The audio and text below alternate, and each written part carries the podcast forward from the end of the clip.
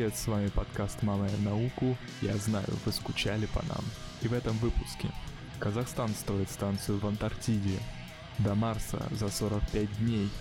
Найдена бактерия, поедающая пластик. Ученые измерили скорость вращения черной дыры. И многое-многое другое. Не переключайтесь.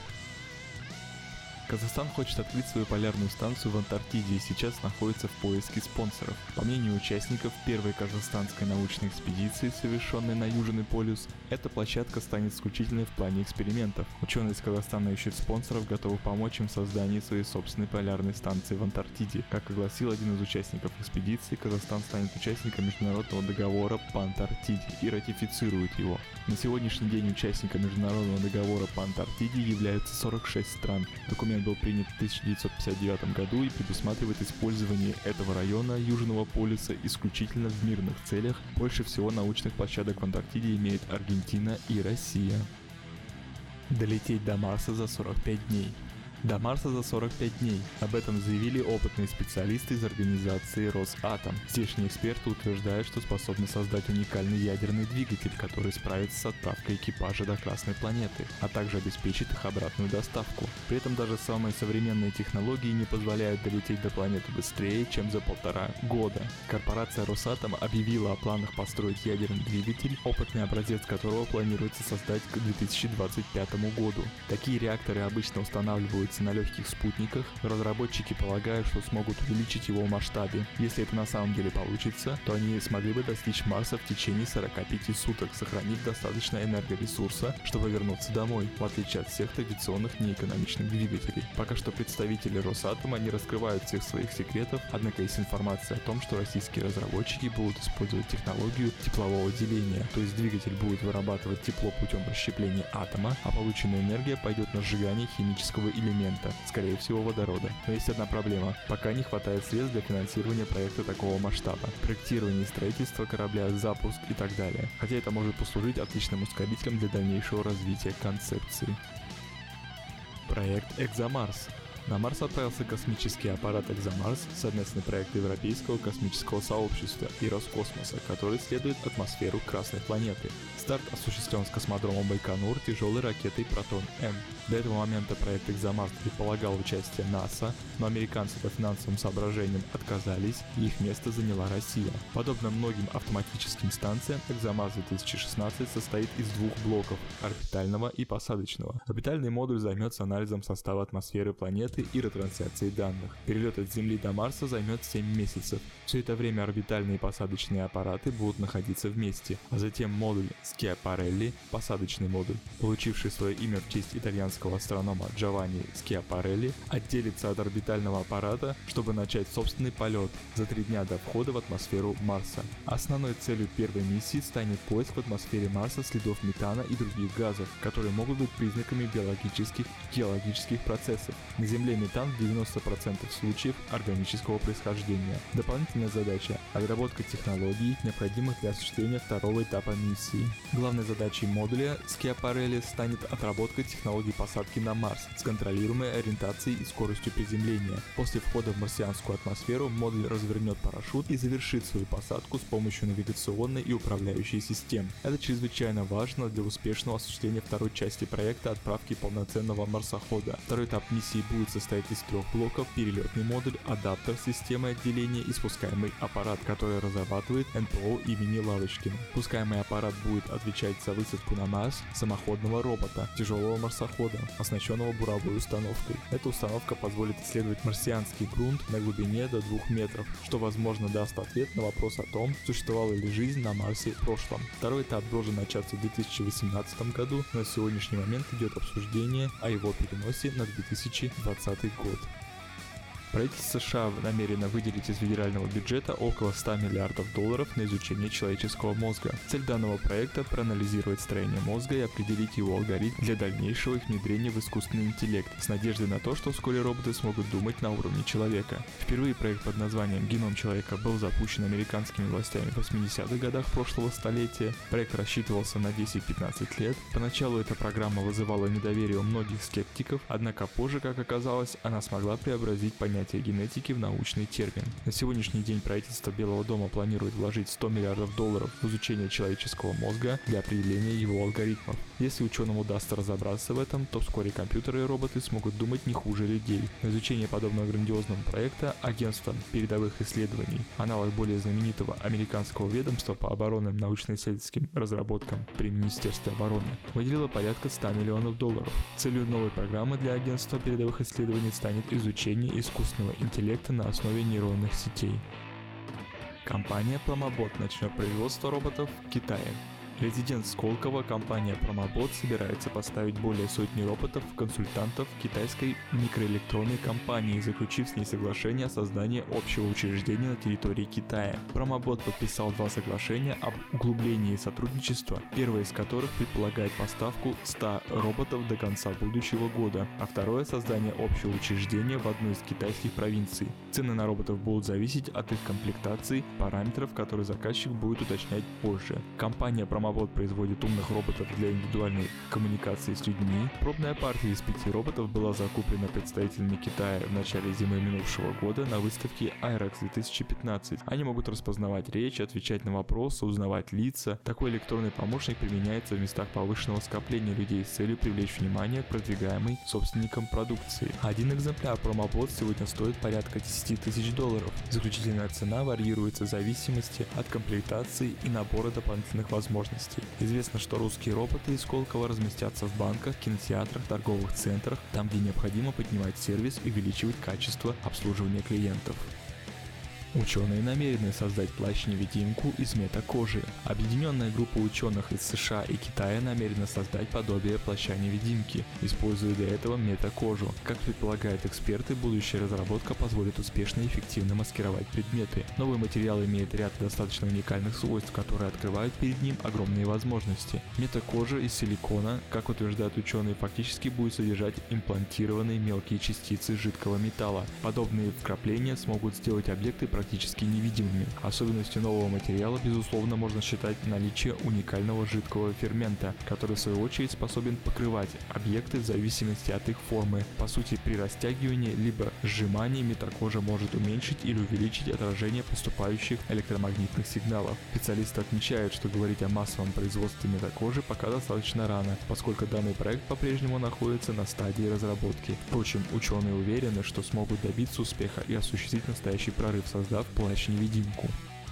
Ученые впервые смогли измерить скорость вращения черной дыры. В этом им помогло наблюдение за вспышками сверхмассивной черной дыры OG-287. OG-287 расположена в одной из галактик созвездии Рака на расстоянии 3,6 миллиарда световых лет от Земли. Она была открыта в 1970 году. Во время наблюдения за ней ученые раскрыли феномен. OG-287 периодически взрывалась. Это приводило к тому, что она становилась ярче в несколько раз. В начале 2000-х астрономы обнаружили, что что AG287 находится в центре галактики, не в одиночестве, а в компании другой черной дыры. Последняя сближается с ней каждые 12 лет и проходит через ее кольцо из перемолотых обломков астероидов звездной материи и газа. Позже ученым удалось определить точную массу черных дыр – 18 миллиардов солнц для OG287 и 100 миллионов для ее компаньонки. Ось вращения последней при этом может колебаться на 38 градусов. Что касается OG287, то она вращается достаточно медленно. Ее скорость вращения вокруг себя составляет 31,3% от максимально возможного значения, допускаемого общей теорией относительности Эйнштейна. Последние вычисления должны позволить ученым в ближайшие 10 лет проверить знаменитую теорию о наличии или отсутствии черных дыр так называемых волос, набора фотонов с почти нулевой энергией, которые непрерывно образуются у горизонта событий сингулярности.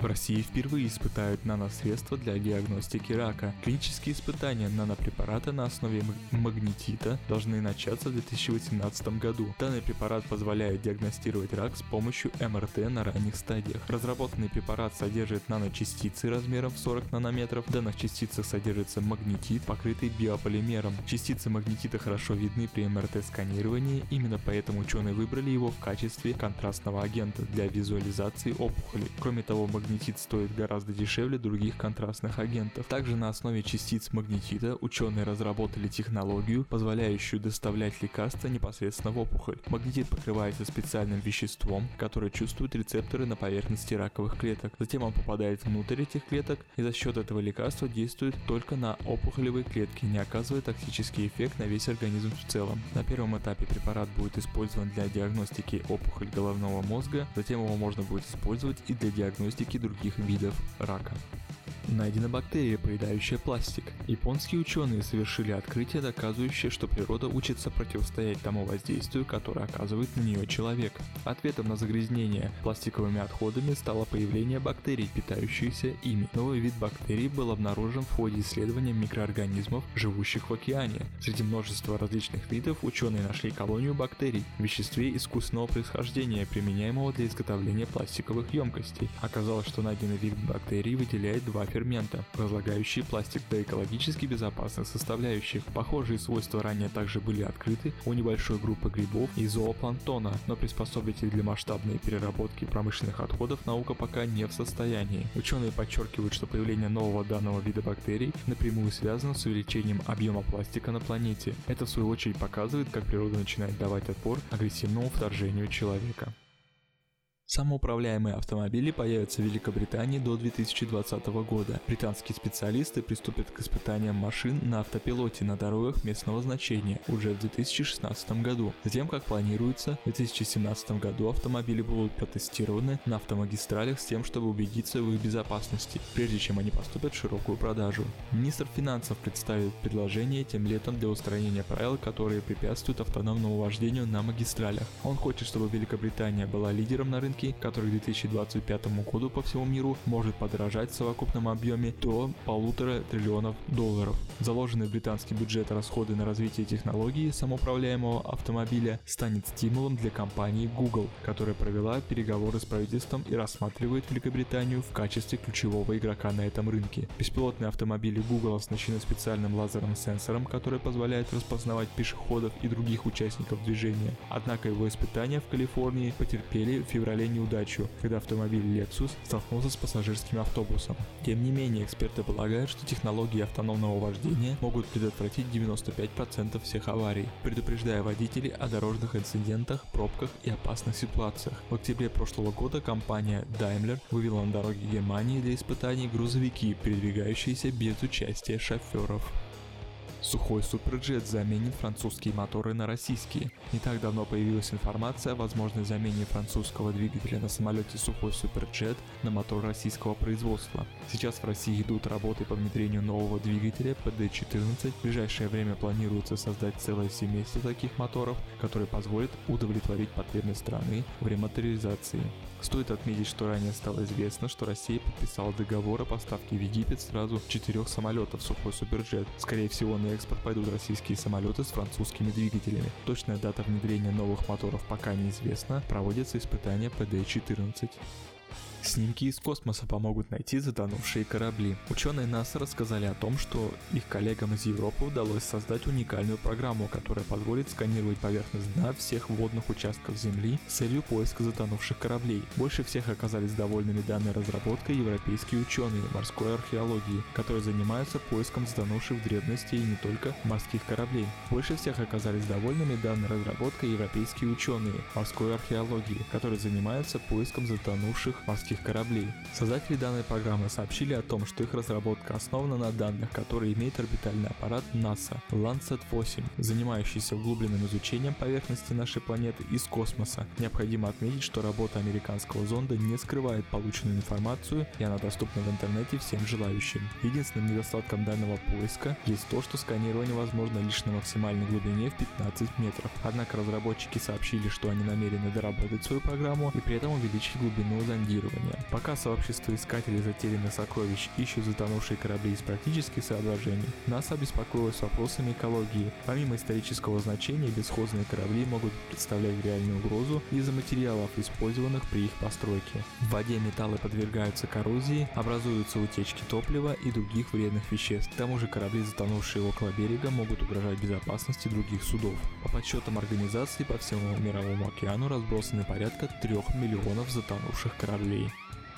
Выключение определенного вида гена в организме человека может поспособствовать уменьшению вероятности инфаркта в два раза. Таким заявлением поделилась с общественностью научные деятели из Германии. Свои исследования ученые из Технического университета в Мюнхене проверили с двумя стами тысячами добровольных испытуемых в лаборатории при университете и протестировали около 13 тысяч генов. По изучению специалисты выявили ген, который влияет на количество содержания в крови триглицеридов. Они усиленно воздействуют на возникновение инфаркта. Научные деятели доказали, что ген имеет прямое влияние на развитие и появление болезней у людей. На данный момент ученые приступили к выяснению, каким образом можно выключить ген и предотвратить возникновение недуга на 50%.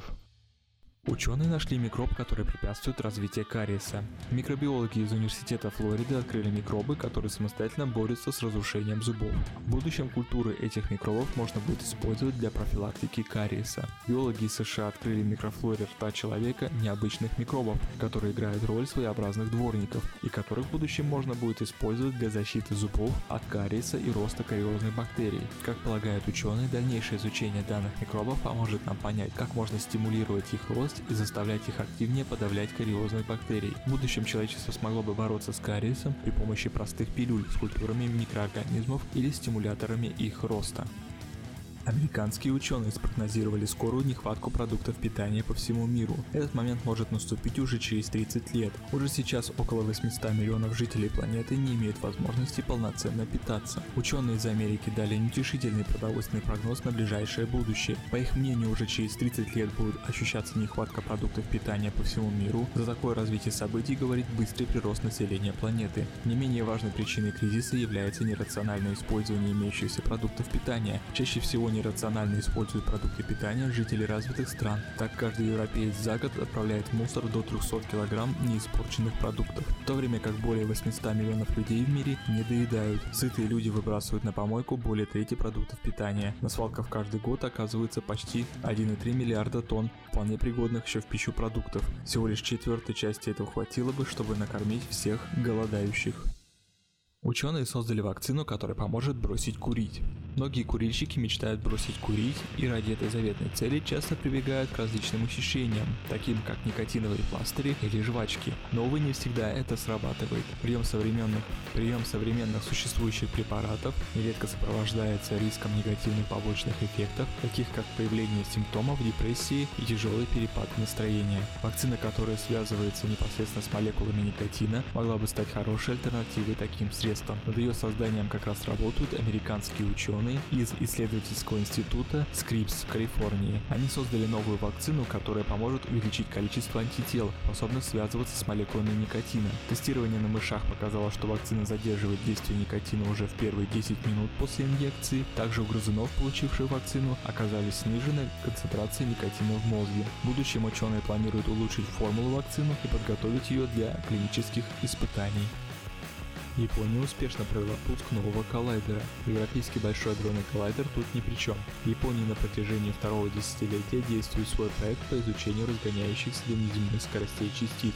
Один из главных показателей японского коллайдера является светимость, то есть интенсивность столкновения частиц. Этот показатель увеличен по сравнению с предыдущей версией в 40 раз. Это позволяет углубиться в изучение процессов столкновения частиц, найти новые элементы и, возможно, разгадать загадку появления Вселенной. Над японским проектом трудится собираются ученые из многих стран, Россия не исключение. Исследователи из Новосибирского академгородка пришли на помощь коллегам, те попросили наших ученых собрать вакуумные камеры для позитронного кольца. На выделенные японцами средства в Институте ядерной физики создали спецплощадку, закупили станки, выделили место для химпроцедур. Вся созданная инфраструктура теперь останется в Сибири. Сейчас в научном японском городке Цукуба идет тонкая настройка приборов. Частицы внутри суперколлайдера начнут разгонять в 2017 году. Общий объем работы займет 10 лет. Все это время ученые будут следить за столкновениями частиц, фиксировать новые, ранее никому неизвестные процессы. Возникает ревизионный вопрос, зачем человечеству еще один мощный коллайдер, ведь один уже есть в Европе. Есть несколько направлений поиска новых знаний. Есть коллайдер, где сталкивают частицы. Есть наблюдение за частицами, которые приходят из космоса. Это наблюдение за излучениями. При работе с коллайдерами тоже существует два направления. Первое это разгон частиц. В этом случае ученые смотрят, что случается при столкновении столкновения, ищут новые частицы. Второе наблюдение в диапазоне уже пройденной энергии. Японский SuperKek B, а именно так называется новый коллайдер, создан как раз для развития второго направления. За счет своей светимости он позволяет изучать уже известные, но очень редкие события, искать которые раньше было сложно из-за низкой производительности. Новый коллайдер позволяет заметить и зарегистрировать даже суперредкие столкновения, досконально их изучить и понять физические процессы, происходящие в микромире. Ученые откровенно говорят, что установка придумана для решения фундаментальных задач. И тут же добавляют, Генри Герц тоже думал, что его открытие электромагнитных волн ничего полезного человечеству не принесет, а через 50 лет появилось радио. Ну и напоследок, Китай хирург намерен провести операцию по пересадке головы человеку. 55-летний китайский хирург Сяо Пиньрен не первый, кто пытается сделать операции по пересадке головы. Изначально эта идея принадлежит итальянскому хирургу Серхио Канаверо. Канаверо даже нашел добровольца для этого опыта. Им стал житель Владимирской области Валерий Спиридонов. Валерий Спиридонов болеет мышечной атрофией, так что операция это его единственный шанс обрести полноценную жизнь. Операция запланирована на 2017 год. С недавних пор у Канавера появился конкурент, поскольку Xiaoping Ren намерен провести операцию по пересадке головы уже через несколько месяцев. Недавно китайский хирург проводил опыты на обезьянах, с новой головой примату удалось прожить 20 часов, но ученый не останавливается и идет дальше. Журналисты, которые побывали в лаборатории Xiaoping Рена, отметили, что подготовка к операции по пересадке головы ведется уже долгое время. Рен также рассказал, что до приматов он проводил эксперименты на разных животных и даже на трупах людей. Сейчас у него собралась достаточная команда единомышленников, которые поддерживают его идею. Нашелся Пинерен добровольца или нет, пока неизвестно.